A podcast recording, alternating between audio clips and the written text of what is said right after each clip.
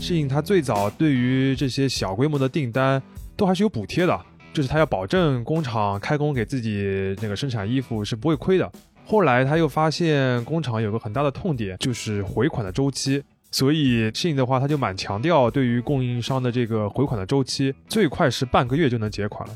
如果是重要的货的话，甚至可以先打款再生产。这个在服装行业里面很少听到，甚至有的水平高的工厂想要扩张规模，信也会提供一些低息的贷款，让工厂自己去买设备。熟悉我们这期节目的听众朋友们会觉得这些话似曾相识，因为我们在聊苹果扶持供应链的时候，其实都聊到过这些手段。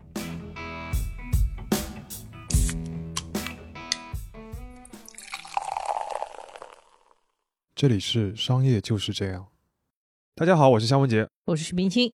二零二一年已经进入尾声了，所以我们也要进入盘点模式了。这里可以先预告一下，十二月二十九日，也就是《商业就是这样》这个节目下次更新的时候，我们会讨论今年几家过得不太顺、表现不太好的大公司。这个其实也是我们第一财经杂志团队每年的一个保留节目了，就叫“失意大公司”。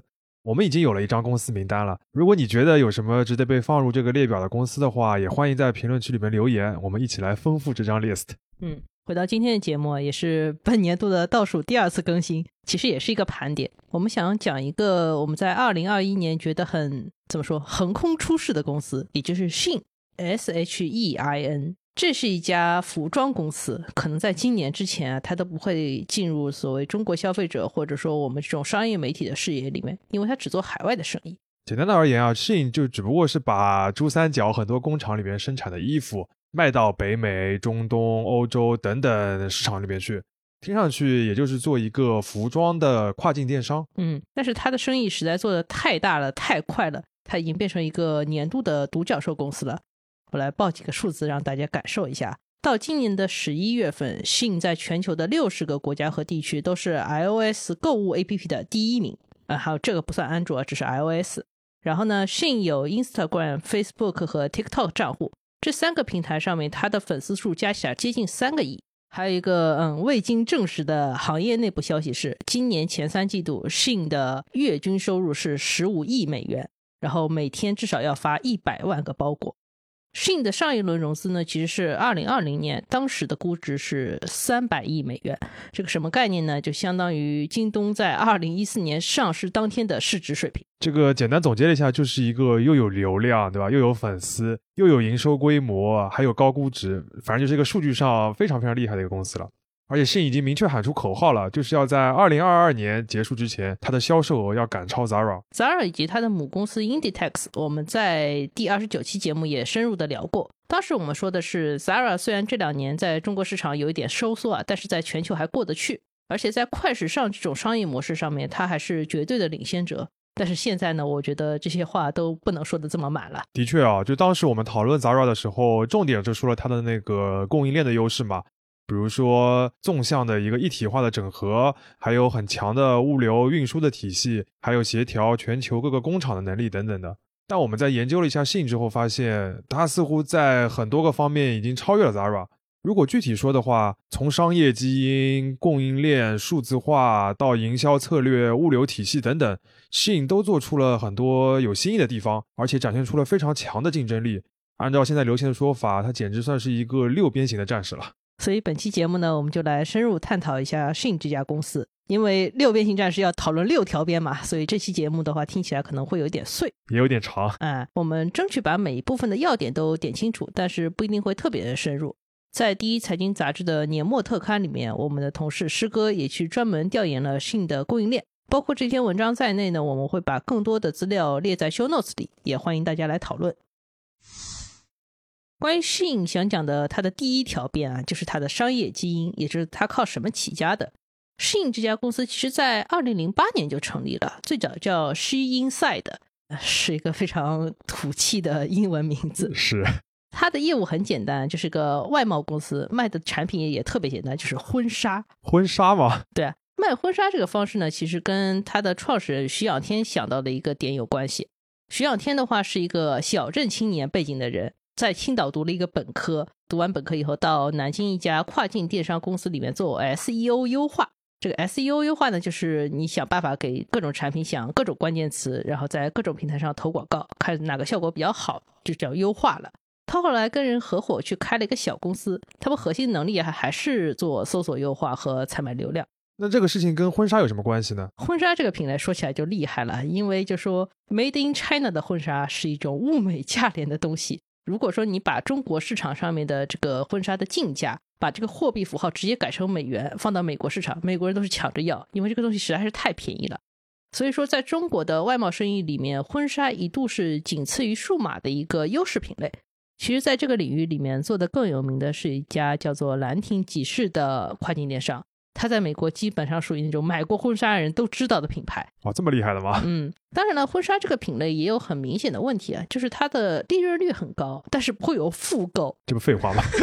对啊，反正用户都是一次性消费。对对。那一次性消费呢，其实就很适合徐仰天这种做外贸的打法。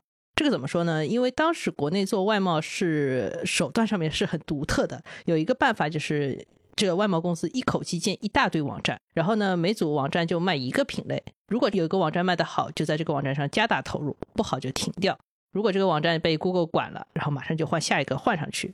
如果一个市场做不好，又马上就换下一个。反正就都是没有复购的东西，正好适合卖一些没有复购的产品，对吧？那就很适合婚纱了。对。后来徐仰天在婚纱之外呢，也加上了一部分利润很高的女装业务，用的都是这一套采买流量的玩法。但是到二零一三年前后呢，徐仰天我们前面说他建了一个小的公司嘛，他当时的另一个合伙人李鹏去做了一个新的公司，叫 Romwe，R O M W E 啊，反正拼法无所谓，就是叫这么一个公司。他当时摸索出来一个新的玩法，就是让人记住去哪里买东西。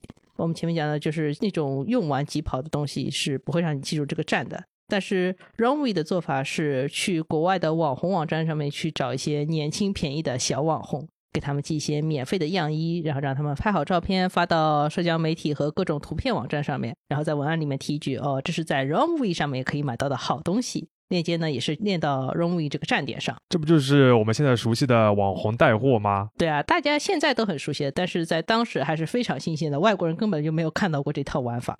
当时信的话也是正好在想，能不能往这种有品牌属性的方向转型。现在的话，我们其实可以在二零一三年十月的一期杂志上面找到徐仰天的一个早期报道。这本杂志叫《进出口经理人》，他当时说的是，做品牌一定要找专业的人，用专业的方式经营。从市场上随便找一批便宜畅销的货，随便用什么方式卖出去，这种野蛮生长的路子越来越行不通了。也就是说，他原来那一套这个流量的打法虽然玩得很熟了，但是他想要升级一下，要做品牌了。对，没错。所以到了二零一五年，信的话当时拿了两笔融资，原本的业务情况也很好，就做了两个收购，把 Romwe 和他在美国的一个竞争对手叫 Make Me Click 都买了下来。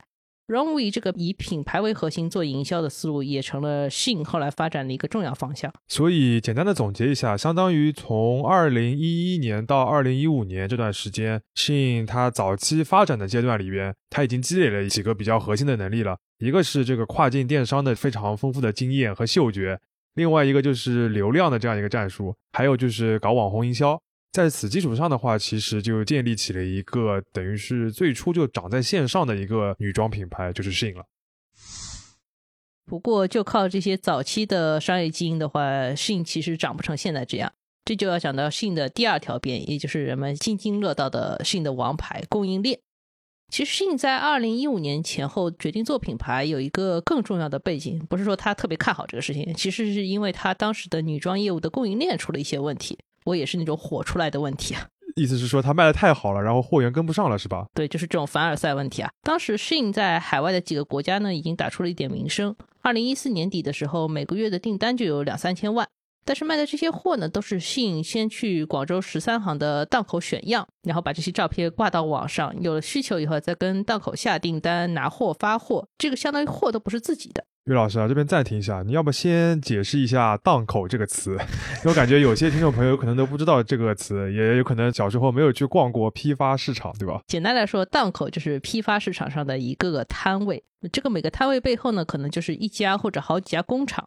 这些工厂呢，都有一些设计的能力，或者说扒款的能力，就是网上红什么，他们就能把它看着图片就能做出来。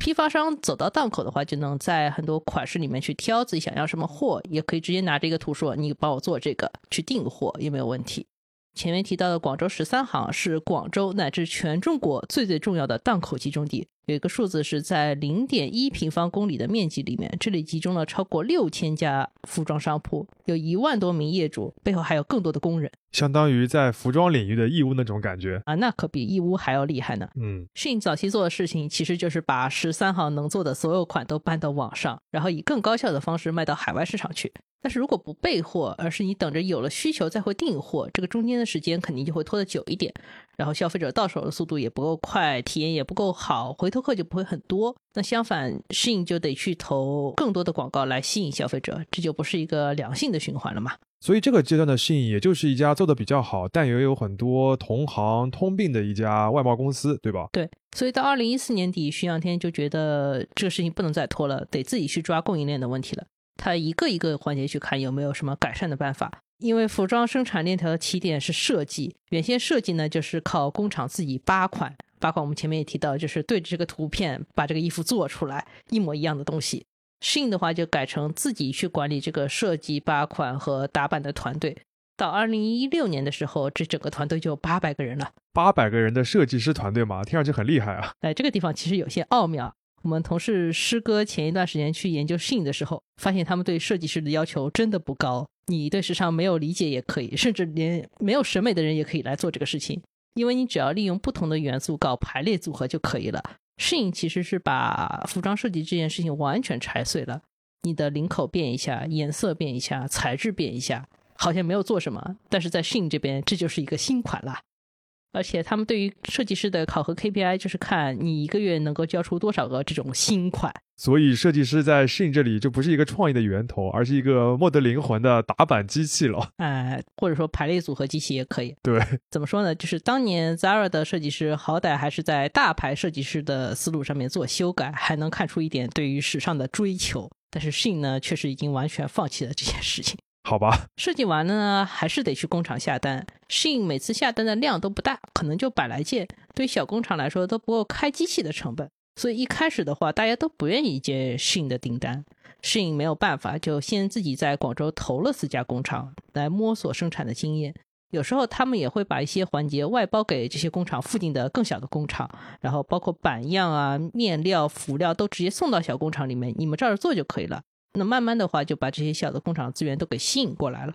我看我们同事师哥的报道里面还提到啊，就是适应他最早对于这些小规模的订单都还是有补贴的，就是他要保证工厂开工给自己那个生产衣服是不会亏的。后来他又发现工厂有个很大的痛点，就是回款的周期。回款周期解释一下，就是有些公司或者工厂，他接了很大的一笔单子，他也花了很多人力去做，但是这个钱呢迟迟打不过来，然后这就很容易把公司拖死。对啊，就是接了大单反而收不到款，所以那个信的话，他就蛮强调对于供应商的这个回款的周期，最快是半个月就能结款了。这个在这个行业里面还算是非常厉害的啊。如果是重要的货的话，甚至可以先打款再生产，这个在服装行业里面很少听到。甚至有的水平高的工厂想要扩张规模，信也会提供一些低息的贷款，让工厂自己去买设备。熟悉我们这期节目的听众朋友们可能会觉得这些话似曾相识，因为我们在聊苹果扶持供应链的时候，其实都聊到过这些手段。不过，服装行业相比数码、汽车这些比较重的供应链的话，还是有一个好处，就是它的供应链都不需要开模。你想设计一个新的手机外壳，可能开模就花掉几百万；一件新款的衣服，最多也就是多用一些布料，对吧？这个差别太大了。确实啊，所以中国发展这种轻资产的这个行业还是蛮有优势的。嗯，总之呢，信是首先通过解决行业痛点的方式，主要是胀气啊，来改善了它和工厂的关系。工厂也慢慢意识到，虽然信这个客户每单都不大，但是经常要加单。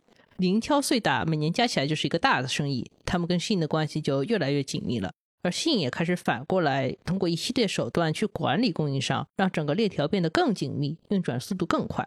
当然，最后也要补一句，就是有业内人士告诉我们，即使做到现在这个规模，Shein 的有一部分货依然是从档口直接来的。他不是说所有都是靠工厂来替他生产的。这样来做的话，既能保证效率，又能进一步降低成本。所以，它还有一一小部分的这个外贸公司的本色。对。下面进入这个第三条边啊。我记得我们今年讨论 Costco 和山姆会员店的那一期，有一个听众就在小宇宙的那个平台里边给我们留言，他说他是山姆的供应商，他就吐槽说山姆内部的 IT 系统有多么陈旧，陈旧到还是用命令行这种系统，采购的信息还要靠采购经理拍照传过来，总之就是非常古早的一种体验。嗯，但是 Shin 这个公司呢，就做了一套非常现代化的数字化管理系统，而且做得非常好。好在什么地方呢？因为这套系统完完全全是为了信的各种需求做出来的，所有的数据都在系统里面转，然后呈现给每个环节的都是最最重要的信息，也非常容易上手操作。这个怎么讲呢？我们就以接信订单的这种外包工厂的视角来简单说一下信的这套系统在他们那里可以做哪些事情。假设 Shin 现在需要一个工厂来帮他生产三种尺码的泳衣，肖老师，你觉得他会怎么决定让哪家工厂接这个单子呢？泳衣我是不太懂啊，但一般的思路就是谁做的比较好、比较快就给谁咯。你这里的思路还是你来决定这单交给谁，这个就有可能，比如说你跟谁关系好，你就给谁了，对吧？啊，对对对。Shin 在这一步呢就有些新意，它其实参考了滴滴和 Uber 用的派单算法。有一部分单子呢是系统根据过往的一些量化指标以及工厂现在的产量啊或者排期一些指标，自动把单派到他觉得适合的工厂。另一部分呢就是抢单模式，供应商可以竞争上岗。这工厂就像滴滴的司机一样了。然后呢，工厂的人打开这个系统，反正他如果抢到单的话，就可以直接看到一个订单，然后三种尺码都非常明确的告诉你备货下单数是多少。这个数字呢是信的系统自动根据库存情况、销量、运量、交货耗时等等很多很多变量计算出来的。当然，工厂和工人都不需要考虑这个量到底是哪里来的，多还是少，反正干就完了。傻瓜式的供应商，对吧？嗯，有了订单以后，一般的工厂呢需要自己去采购面料、辅料，才能把衣服做出来。这一步上面，信的数字化系统又有一个重要的优势，就是工厂在这套系统里面可以直接对接那些跟信有长期合作的大的面料和辅料商。等于说，工厂不仅不用考虑那个单料，还不用考虑面料的来源，定就完了，对吧？啊，对，又是定就完了。虽然有了限制，但是这个采购的效果就是省时省力。据说现在跟信合作的工厂，百分之九十的面辅料都必须在信推荐的这些商家购买，否则就算是飞单了，就要罚款。听说虽然服装行业里面都非常强调这个点，但是百分之九十这个比例应该还算是蛮高的。嗯，还有更离谱的啊，就是到了流水线上，每一个工人也要用到这套系统。因为大家都知道，中国以前的这种服装的小作坊很多是计件工资，就是灵活不打卡是招揽员工的一大卖点，你做完就可以走了。但是如果你这个工厂接了信的单子，员工要通过打卡的方式把自己的每天的工作进度录入到系统里面，他们甚至可以通过这套系统直接来领工钱。好吧，就相当于信可以直接管一部分工厂自身的这个财务流程了，对吧？对，这个也是手伸的很长了。当然了，工厂的会计啊、财务也都可以通过信的这个系统来看每笔订单的资金情况，包括回款周期一些重要的指标。工厂的老板呢，不仅可以通过系统看到自己厂里面接的每笔信的订单做到什么进度了，每件商品是什么样子，甚至还可以用系统里面的课程做员工培训。我觉得这套系统有可能是所有服装品牌，甚至不单单服装品牌了，这个梦寐以求的一样东西。过去行业里边做这个所谓供应链的管理，一半是靠数据系统，其实另一半还是要靠很多的人力的嘛。没想到信现在已经可以把这个供应链的信息化或者数字化的管理做到这种程度了。关于供应链和技术这两个部分，我们可以简单总结一下。如果说以前 Zara、H&M 做的是所谓的快时尚，这个快呢，就说从设计稿到成衣一般要一个月，已经大家觉得挺快了，对吧？但是后来出现了 ASOS，ASOS 的上新速度是两到三周，有人就说这个是超快时尚，叫 Ultra Fast Fashion。那到了 Shin 的话，它每天的上新量就有三千多款，就我们前面说的没得灵魂的那种款。交货周期呢，最快只要七天。这个其实已经进入了一个非常新的阶段，叫即时时尚 （Real Time Fashion）。哎，感觉这个时尚的步伐真是越来越让人赶不上了呢。不过这个后面的话，其实一个核心的要点就是我们刚才拆开来分析过的这套非常流畅的，然后一体化的这个数字化的系统，对吧？嗯，它其实就是把过去散落在很多小厂里面的生产能力统合起来了嘛。当然，我们前面也提到了，传统的供应链管理里面有很多人质的部分，新的管理体系里面其实也保留了一点人的部分。因为要让这么多这么分散的工厂和工人接受这么一套透明的系统，肯定不是说你直接让他安了就完了，这个还要慢慢的去磨合。这里一方面就是我们前面提到的，要抓住工厂的痛点，比如说账期这些问题，从人情的层面出发来帮工厂解决这些问题。另外一方面呢，信目前还是会要求说，供应商的工厂要尽量离自己的广州总部近一点。看到彭博社里面的一个说法是说，车程以两小时以内为宜，最多不会超过五个小时。那么这意味着什么？就说信内部负责供应链的员工，他如果去这个厂子里面走一圈，他可能短时间就可以走很多的厂。然后你可能在这个厂子附近吃一个午饭，跟这些老板开个会，很多事情就非常清楚了。所以就是在数字化的背后，还是有很多人的部分要发挥作用。前面两条边的话，其实都解决的是供应链，也就是货的问题。在这方面的话，其实信已经相比较于此前的快时尚有了很大的突破了。那我比较好奇的就是后面一条边了，就是客人要支撑信的这样一个供应链体系，你就得有足够的订单来喂饱它嘛。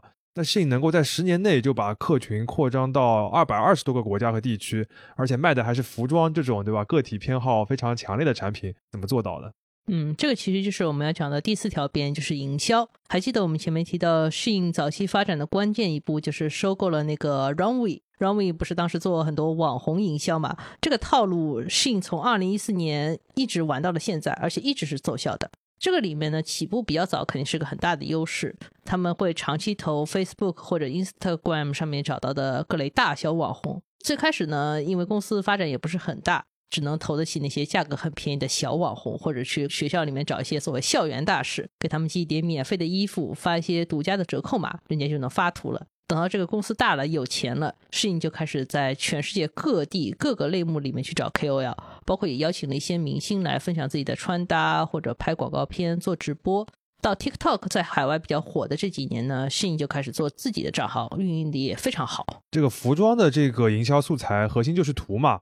那那种时尚大牌的图册都是很重要的，但听你这么一说的话，信的这个营销的这个图库或者素材，好像都是来自外部的这些资源的吗？这个也挺有意思，我们分两块说。信因为自己做网站卖货，也要准备很多图，不能都是十三行拿过来图就用，对吧？最早这些图呢，有些也是从网上找了 PS 出来的，看起来乱七八糟的，根本搭不到一个网站上面去。到二零一四年，内部呢就觉得要组建一个正式的摄影团队。我们看到信的移动业务总经理叫裴阳，这个人在二零一六年的一次行业内分享里面提到，信在当时给产品的实拍图定了一个非常明确的风格标准，就是看起来就要像那种欧美品牌的模特硬照。事情听上去没什么稀奇，但是谁做谁知道，因为有很多很细小的地方要注意。比如说呢？比如说随便举一个啊，比如说底色，这个拍照底色用纯色好，用白色好，用木纹好，还是带一点花纹比较好，对吧？再举个例子，模特这个模特多高比较合适？头发要用什么颜色？化妆有什么讲究？这个都要考虑。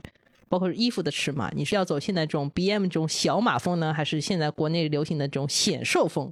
还有就是你拍的时候要不要加配饰啊？摆哪几种姿势？等等等等等等的。虽然听不太懂啊，但是感觉又大受震撼，就是感觉你能想到或者你想不到的各种各样的因素都会影响这个产品图的这个效果，是吧？其实是因为这样，因为线上不像线下，线下你可以试衣服。可以试这个衣服合不合身，你也可以感受这个面料感觉好不好。但是线上的话，你做判断基本上都是靠视觉的刺激。你觉得这个衣服好看，你就会去下单。理解了。嗯，所以说他们在图上面要花很多心思，要不停的去试。我们前面也提到，适应这个公司就是做搜索优化起家的，所以对于转化率这个问题非常的关注。他们事先会做各种各样的产品图的素材，就跟那个打版差不多的，就是你把所有东西都排列组合试一遍，然后拿到网站上去做大量的测试。消费者对哪个东西反应更好，就按照这个方向去调整。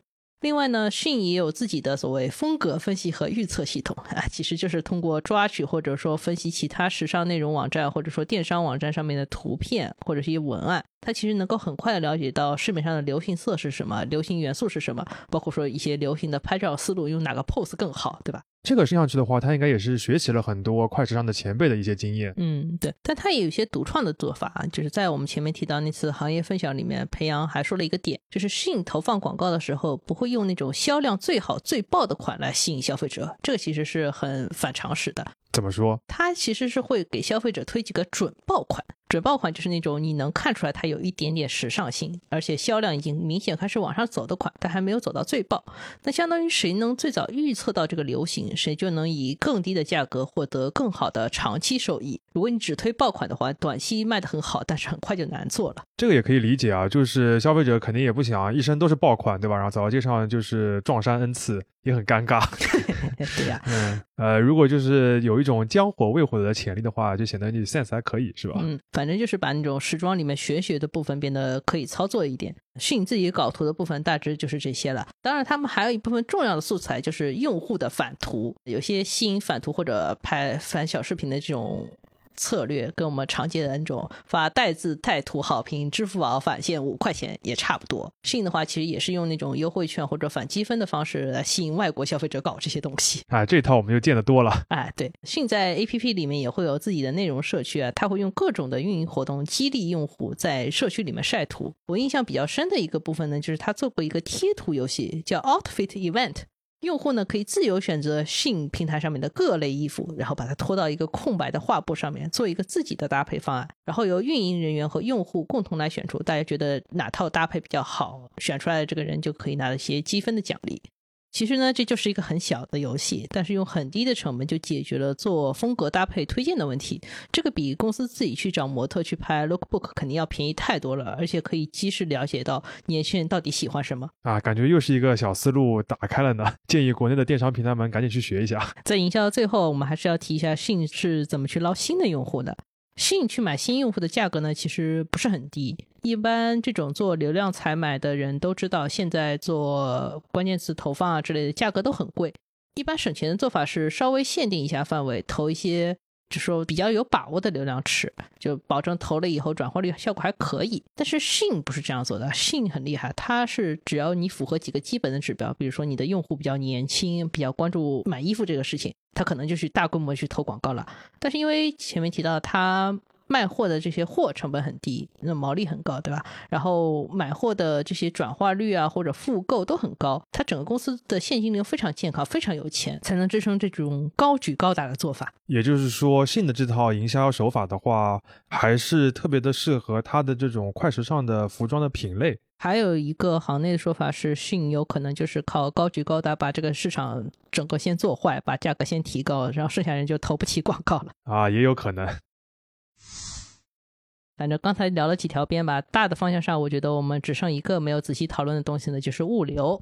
因为之前在讲 Zara 的节目里面呢，我们花了特别多的时间来讨论物流。这个有一个前提，就是 Zara 在全世界也有很多的实体门店，这些物流的效率主要是为了保证门店能够每周上两次新。但是 Shein 其实是没有门店的，那它的物流主要就是保证送到消费者手上的速度。啊，毕竟都已经是即时时尚了嘛，如果这货到的时候都已经过时了，那就是过时时尚。这个是个烂梗啊！啊，对不起。好。言归正传啊，信的物流体系思路呢，其实就跟快时尚的老牌选手 Zara 也差不多。它也有一个很大的物流枢纽，就在我们前面提到它的核心生产地附近的广东佛山，百分之九十五的货都是从佛山直接发向全球消费者的。到这里呢，我要给大家提示一下，这里出现了一个省钱小技巧，但是对你们没有用啊，对做外贸的人可能有点用。从二零一六年开始，从中国直接发货给美国消费者的产品，如果这个东西价值是八百美元以下，就免征关税。然后呢，在二零一八年中美贸易有点摩擦的时候呢，中国又想个办法是免掉向海外消费者直销产品的出口税。简单来说信的包裹在出中国的时候，其实受到了很多的优惠。我们看了一下，大概理想状况下，相当于打了个八折，差不多。嗯，其实这个应该是一个很大的竞争优势了。嗯，其实信的真正业绩蹿升就是从二零一八年开始的。一方面可能是因为我们说到之前这些所谓营销啊、供应链的动作或者数字化的动作都真的起效了。另外一方面就是因为它抛掉了很大一块税收的压力。那在广东的这个物流枢纽之外呢，信还有两种仓库。一种是所谓运营仓，这些运营仓呢负责它这个仓库周边区域或者国家的最后一层配送。在疫情之前，Shein 是靠这种两程运输的方式，可以保证货品在七天以内基本上就能送到消费者手上了。七天这个我还要提一下，就是对于我们国内这个习惯了淘宝上现货，对吧？然后免邮的这些消费者来说，可能算不了什么。但是在其他市场的话，这个速度其实已经比较快了。嗯，Shein 的话还有一种仓库很厉害，所谓海外中转仓。这个中转商也不负责发货，你想建个仓干嘛呢？他们其实是收集用户的退货的。有的退货呢，可能就是顺着这些中转仓就回到国内了；有一些呢，整理整理、消消毒，是吧？还可以等到大促期间再清一次库存，再卖一遍。我当然也还看到另一个点，就是信的退货标准非常的宽松。最早他说是下单之后四十五天都可以退，现在已经进一步延长到七十五天了。而且你第一次退货的话还免运费，这个其实就是一个很符合美国市场消费规则的设计，因为他们一般是购买一到三个月内无条件退货。这个也确实是一些出海或者做跨境电商的公司必须要做的，就是你要有一些本土化的部分，要适应当地的一些消费的传统。到这里的话，我们其实还可以举个反例啊，就是说信对这个物流这些事情的高要求。今年八月份，信其实关掉了自己在印尼的业务，这个背后就有来自物流和税的两方面压力。物流的话，因为肖老师可能也知道，印尼号称是千岛之国，除了首都雅加达以外，很多消费者都散居在各个岛屿上面。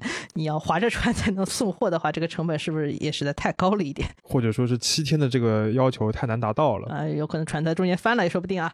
税的话呢，主要是当时印尼政府出了一个新的规定，它要求所有的入境电商包裹都必须提供收件人的个人身份认证信息，或者是企业认证信息，反正你要有个信息。假设说当地政府都掌握的清清楚楚，这些电商包裹送到谁那里去了，那他其实就知道了这个信他到底，比如说我今年往印尼寄了多少个包裹，那他有可能就是因此来给你收更高的电商营业税。其实，在税务方面，除了印尼，然后包括英国和澳大利亚政府今年也在赌适应这套小包直邮的模式的漏洞。然后，如果补税或者说进一步罚款的话，对于信可能是一个比较大的打击。所以，信的这套流通或者说是物流的体系的话，可能还是更适合一些有物流的基础、也有政策优惠的一些市场。如果是出现了一些政策方面不可控的因素的话，它也不会恋战，而且也不应该恋战。没错。总结一下，我们其实前面从公司的商业基因、供应链、数字化体系、营销策略和物流这五个方面已经分析了信这家公司了。为什么一定要把这些方面都铺开来讲呢？是因为他们都缺一不可，而且互相成就。也就是说，少了任何一个部分的话，信这个快速增长的这个飞轮啊，它都转不起来。这两年的话，其实，在南方有很多的公司也想要复制信的这个成功，但是目前都还没有实现。嗯，我还有个印象很深刻的点，就是信的成功有很多其实还是对于国内原有商业资源的充分利用。但是信的特点就是它用更完善也更深入到毛细血管里面的数字系统，让这些资源的整合更加高效。然后在客户端的话，前几年海外的数字投放、社交网络运营的经验也很成熟了，这是一个水到渠成的事情。哎，说到这里啊，我忍不住要打断小雪老师，就我一直数着数呢啊。你节目一开始不是说信是一个六边形战士吗？但是前面只说了五条边，这个最后一条边是什么呢？最后一条边我就水一水啊，就是这条边其实不是信本身做对了什么，而是它的竞争对手都做错了。其实，在全球的疫情期间呢，原本很多业务很好的快时尚品牌都因为封城啊，或者闭店，或者说它在全球的供应链周转不过来了，一下子就陷入了困境。然后原来去线下会习惯去买衣服的那些消费者被关在家里了，网购的需求就会大增，此消彼长就是性抢占市场的最佳时机。也就是说，全靠同行衬托了。哎，对呀，我们举一个例子啊，就是英国快时尚品牌 Topshop，它的母公司 Arcadia 集团，Topshop 原来是英国著名的所谓高阶品牌。它在伦敦的旗舰店每周可以吸引二十万消费者进去消费，但是从二零一八年开始，Topshop 的业绩其实就开始下滑了，也拖累了整个 Arcadia 集团在二零二零年底彻底进入了一个所谓破产管理程序。当时 Arcadia 也找过买家，信也参加了竞标，有知情人士说，Arcadia 集团很难对信的报价说不。但是最后，Arcadia 还是卖给了一个时髦的电商品牌，叫 Boohoo，这个就是后话了。那于老师，你觉得信未来会像他的那个快时尚的前辈们一样去开线下的门店吗？嗯，怎么说呢？今年九月份，信在美国的迈阿密其实开过一个为期三天的线下快闪店，然后他已经预计了这个店进去一定会被挤爆。所以他设计了一个预定的系统，结果为这个店准备的所有商品在两小时之内就在系统上全部被订空了。大家去店里面其实只是提货，这个宛如前一段时间的林娜贝尔，对吧？可以想见，如果 Shin 真的想开这样的线下店的话，应该至少会受到美国消费者的欢迎吧。说到这里，我们还要提一点前面一直没有提的事情，就是 Shin 的价格。Shin 的核心能力就是用很好看的产品图和低价来吸引消费者，然后再用很强的生产和物流能力完成交付嘛。消费者在打开包裹之前，他接触到的都只是信息或者数据，而不是实物。其实适应为了降低成本的话，也不可能给你用太好的面料，很多消费者单从品质上来看呢，可能会有点小失望。当然，便宜大大弥补了这个失望。我们对比了一下，Zara 一件最便宜的上衣可能是二十美元，但是 Shein 可以做到五美元以下。他选择这个区间呢，也是他能持续做大市场规模的一个要点。所以，我们的同事师哥在报道信的时候就会说，它的核心用户画像一类是指向欧美市场的中低收入阶层，另一类呢，则是指向了一九九五年至二零零九年以后出生的，也就是所谓 Z 世代的消费者。嗯，我看我们稿子里面提到了 Instagram 上面一个以色列的小姑娘，她用“互联网天堂”来形容 Shein 啊，天堂了已经。她觉得说每一个女孩都能从 Shein 这个网站上面找到合适的衣服，然后只要不涨价的话，她希望 Shein 能够更加成功。当然，我们还提了一句，这位二十二岁的小姑娘至今没有工作。回到你前面提到线下店这个问题啊，如果要开线下店，就意味着摄影最擅长很多东西都失灵了，比如说他那些所谓互联网营销或者做搜索引擎优化的经验啊，包括他那些基于消费者心理洞察的设计，还有从品质里面抠成本的那些小技巧，在线下都是不行的。他要学习很多东西，但现阶段他只要不犯大错，不要去盲目去做线下店的话摄影就是依然是一家很厉害的公司。还有一点，我也想要强调一下，就是前面岳老师提到的这个同行衬托啊，虽然听上去像是是一个玩笑，但是这个 timing 真的是很重要。如果说前面五条边是解释了为什么 Shein 能够做到这么大或者这么厉害，最后一条就是这个疫情之后的这个市场环境的变化，其实解释了 Shein 为什么能够这么快的做到这么大。肖老师说的没有错啊，很多快速崛起的龙头，如果事后去看的话，你觉得他们似乎也没有什么颠覆性的创新吗？只是在原有的基础上做了一些改进。但是这些公司呢，就是能做到在合适的时期拿出了合适的商业模式，而且在各个方面都做得更好一点，那一下子就起飞了。这种案例我们在中国看到了太多。一家厉害的公司肯定不是靠一招鲜，而是要变成一个六边形战士。商业就是这样。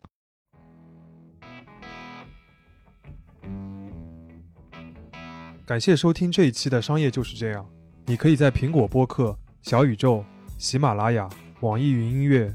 QQ 音乐、荔枝等平台收听我们的节目，微信公众号“第一财经 eMagazine” 也会推送每期节目的内容。如果喜欢我们，欢迎你在苹果播客给我们五星好评，并期待你在各个平台与我们交流。尤其欢迎分享你感兴趣的话题。下期见。